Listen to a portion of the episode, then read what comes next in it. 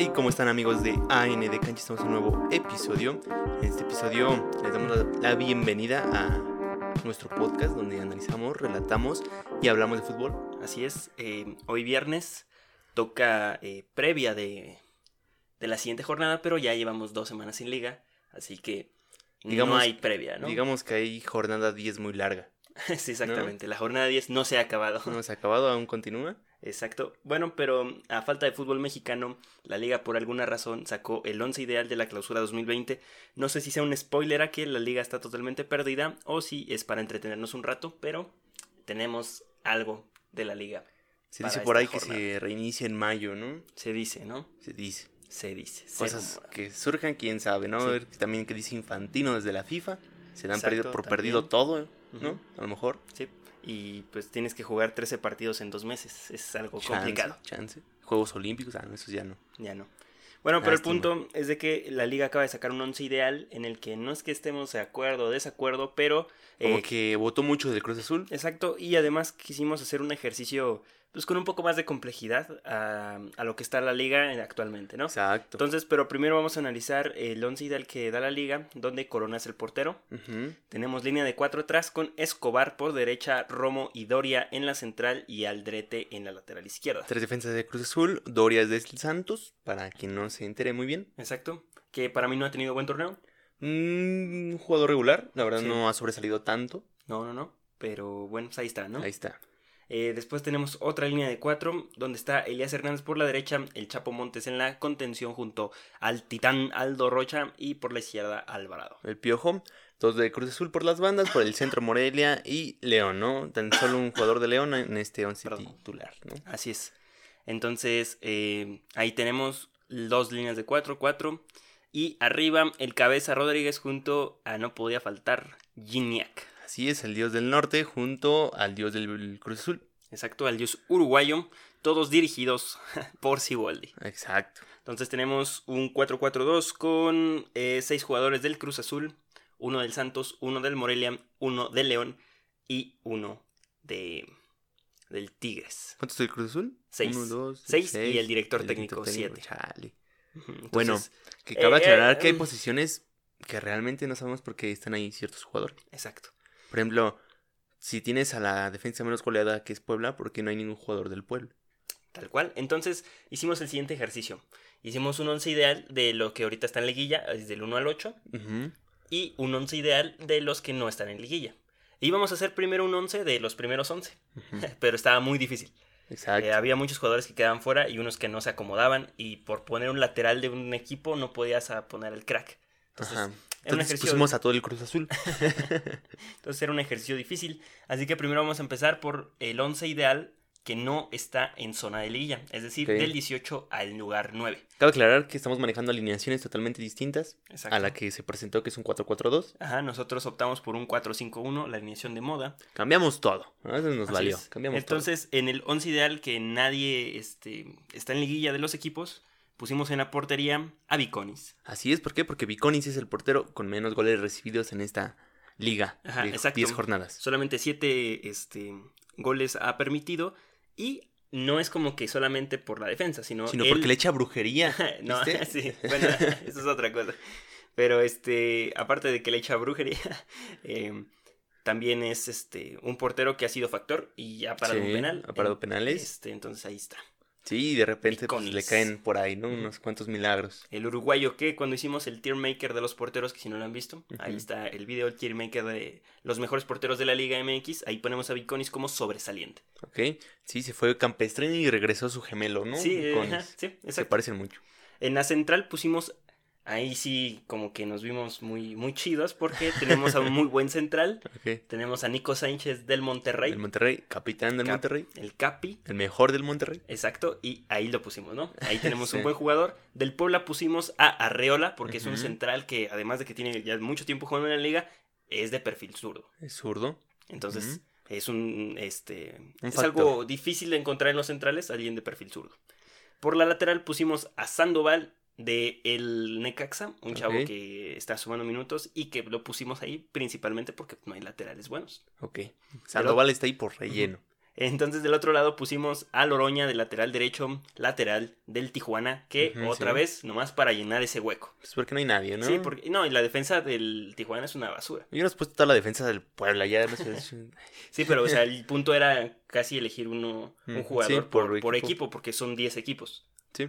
Mm, Sí, son 10 equipos.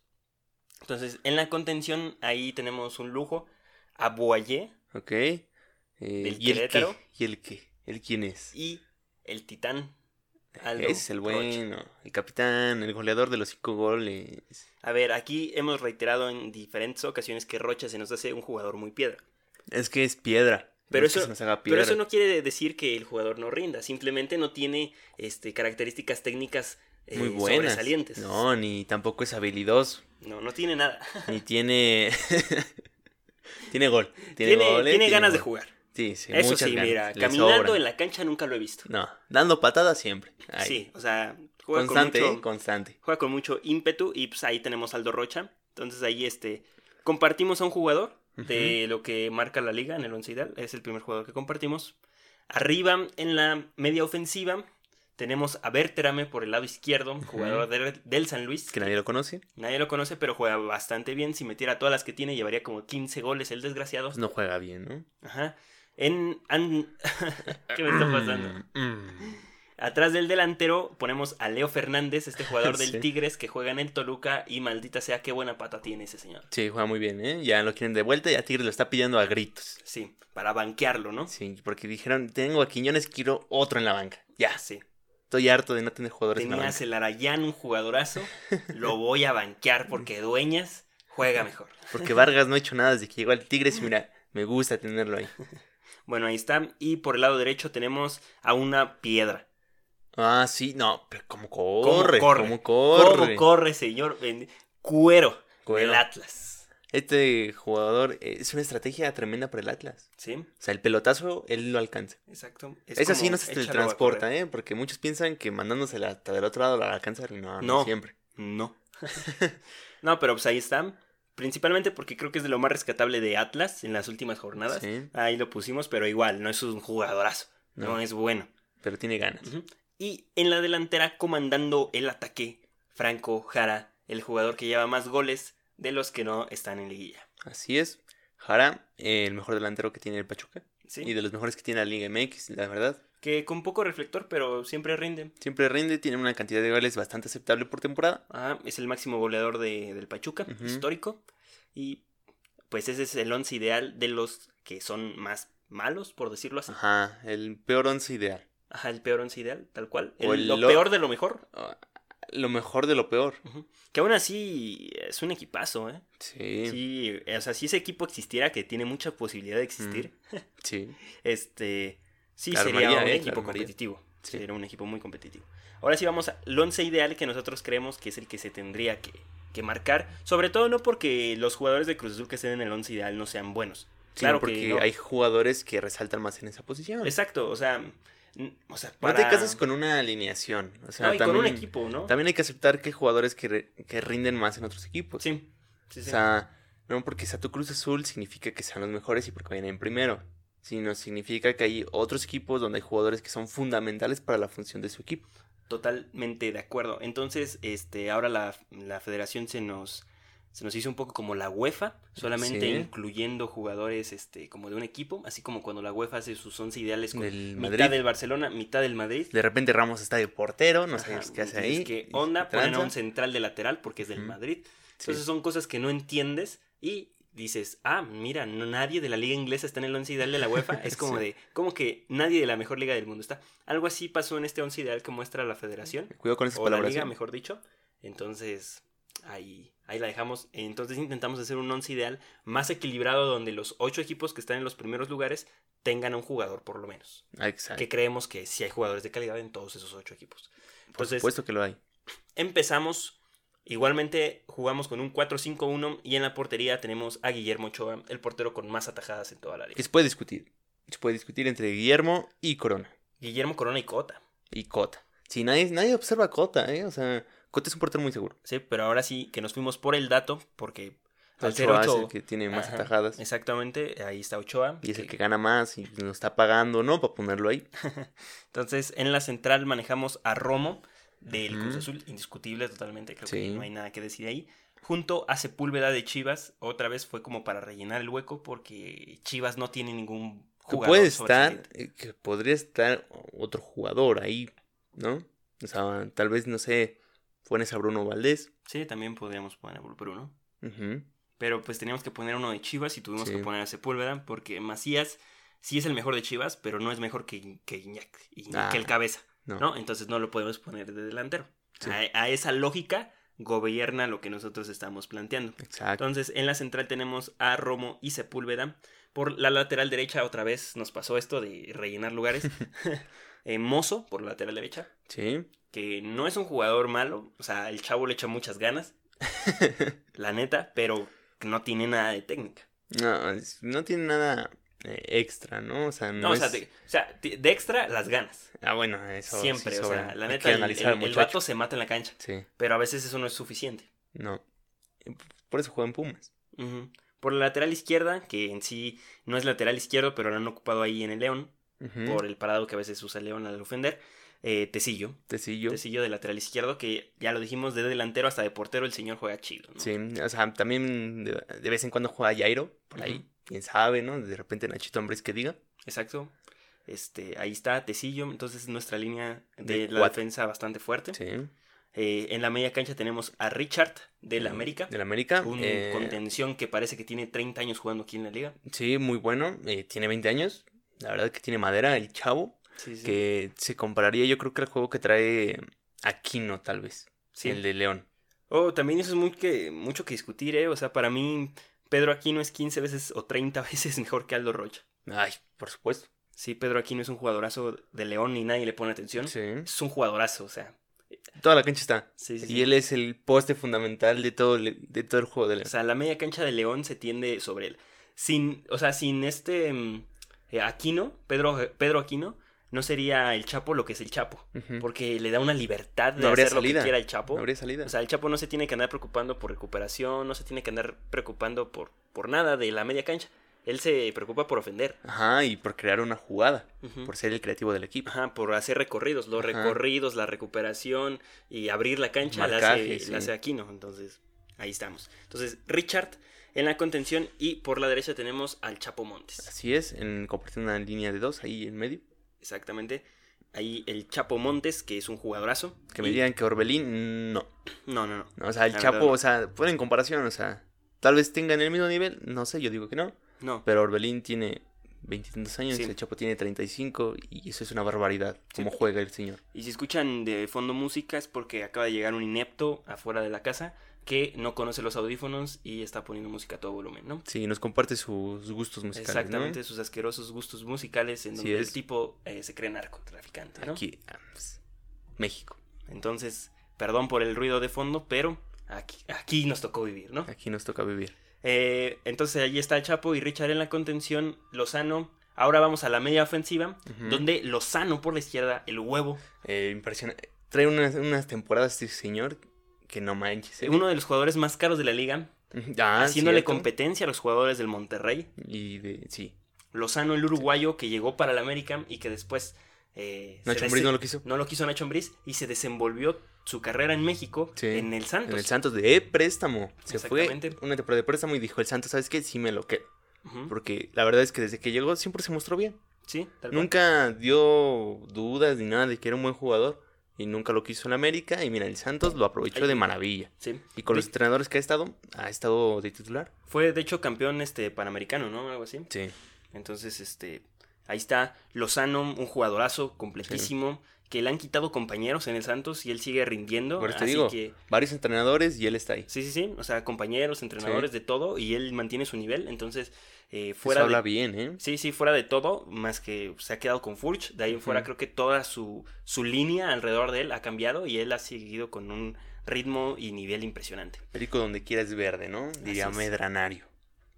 Atrás del delantero tenemos al Cabeza Rodríguez. Sí, porque el cabeza es el cabecita, el máximo goleador de este torneo, de 10 Exacto. jornadas, vuelvo a repetir. Y el Cabeza no es delantero centro, No, nunca ha sido delantero del centro hasta apenas. hasta apenas por eh, la carencia que tiene, ¿no? No está Mr. Caraglio. No, por, por decir Bendito que- sea el sí. Señor. Dios mío. Entonces ahí está el Cabeza Rodríguez, Oh, jugadorazo. Jesús. Atrás otro de Santos, ¿eh? Que, que va a Santos, el. Cabeza. Por la derecha tenemos a Lescano Ajá. del Juárez. Darío Eh, Lescano, ¿no? Sí, sí, sí. Darío Lescano. Un jugador, un jugador que eh, Viene del Morelia viene del Morelia y encuentra su lugar en, en el Juárez. y es el dios de Juárez. Es, en- es un dios junto con Roland. Ajá, sí. Eh, ellos dos por las bandas se meten, hacen las paredes, hacen todo. O sea, Sí. y Zagal ahí medio estorbando, ¿no? Haciendo ahí los 11 jugadores, ¿no? Entonces sí, nadie le pone mucha atención al Escano, es un jugador que lleva más goles de Juárez y piedra este, fundamental en el parado de este del profe de Caballero, ¿no? Y sí, Juárez está en liguilla. Juárez está en liguilla, O estaba. está en octavo. Seguramente si Juárez se mete va a haber un video sobre explicando qué tranza con Juárez, ¿no? Exacto. Porque pues creemos que se gastaron todo el dinero en, en comprar la franquicia Y ya no hubo nada para. y nada en invertir en el equipo, en la plantilla, pero bueno, pues así estuvo. Es lo que hay. Exactamente. Y en la delantera no podía faltar, jamás, desde que ha llegado al fútbol mexicano, André Pierre Guignac, Así el es. jugador que es Tigres. El delantero, ajá. Ahí está Tigres en la delantera. Exactamente. El máximo goleador del norte y próximamente de los máximos goleadores en el fútbol mexicano. Seguramente así será. Sí. Yo creo que le quedan otros tres años de excelente fútbol, Sí. seis temporadas en el fútbol mexicano. Eso se. Se, se ha mantenido muy bien en su forma. O sea, yo he visto jugadores que se quedan, a la, se quedan en la hamaca. Sí. Ahí está la chita ludueña, ¿no? O sea, era un rotoplas jugando, ¿no? Qué tranza. Eh, la chita. Bueno, en fin, este es el once ideal. Sí compartimos jugadores como André, el Cabeza, el Chapo, Romo y eh, Rocha. Y era, hablemos del entrenador, ¿no? Ah, sí, los entrenadores. Para el once ideal de los peores, pusimos de entrenador a Pablo Guede, del Morelia. Exacto.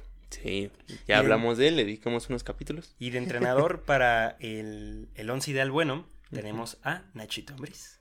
Es que vaya, son los entrenadores más, este, codiciados, yo creo que de la liga, ¿no? O sea, son los que han marcado realmente un estilo de los que todos pueden llegar a hablar. Están hablando de que León juega estupendo y que Guede es un genio Sí, en, sí, sí. El, en el parado O táctico. sea, de, de hecho lo dijimos, o sea, si a Guede le das un equipo con mayor plantilla, como el Toluca, creo que... Los hace O sea, campeones. el Toluca iría por lo menos entre los primeros cinco lugares. Sí, yo creo que sería otro entrenador de esos que son líderes en puntos. A lo mejor no se le puede dar la eliminatoria, pero en puntos buenísimo sería. Exacto, eh, sabe jugar a, a lo que tiene. Igual Nacho Ambriz, creo que él ha encontrado posiciones a los jugadores. Pero él no ha encontrado un buen resultado en liguillas. Exactamente.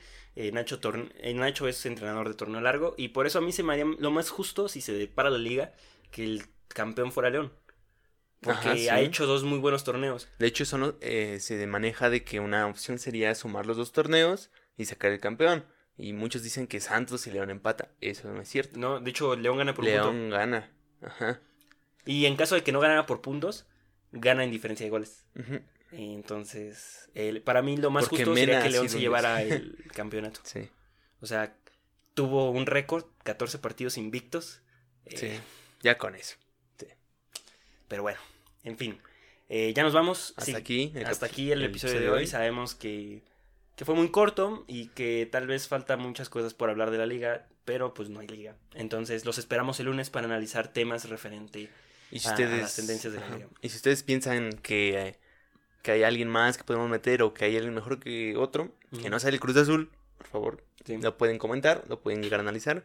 Y pues si quieren hablar de un tema o, escuchar ace- acerca de un tema, pues ahí déjenlo en los comentarios. Exactamente, déjenlo ahí en los comentarios y nosotros este, trabajaremos para traerlo.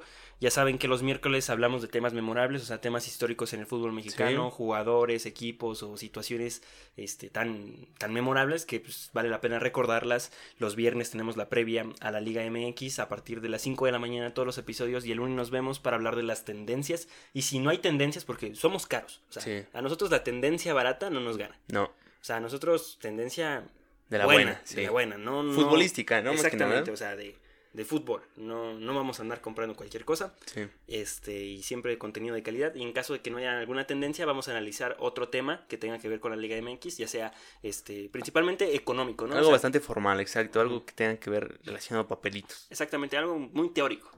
Sí. Entonces, pues ya nos vamos después de dar estes- estos 11 ideales que eh, pues creo que se armaría un buen partidazo. Sí. Bueno, hasta luego. Que la pasen bien. Ah, nos vemos.